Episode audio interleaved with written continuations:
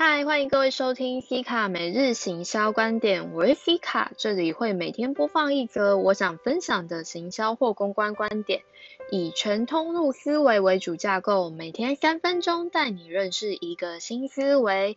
今天想与各位分享的是历世代思维，全台在截至三月十八下午五点整，共计三百零五位改名为鲑鱼。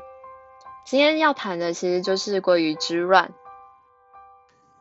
这一波改名行为又以八十七年去到九十年去的人为最多，正是因为学生穷吗？其实我没这么认为。这一次的行销企划，呃，我们看到了很多现象。那你的品牌，你有想到吗？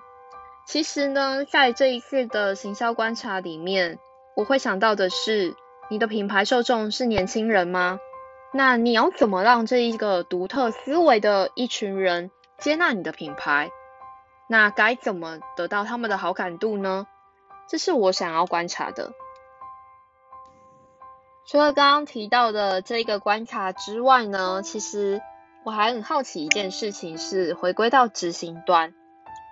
这个活动是全台二十家分店一起稀释预算呢，还是总公司承包？亦是接下来的？接到客人，那就是该分店自行吸收呢？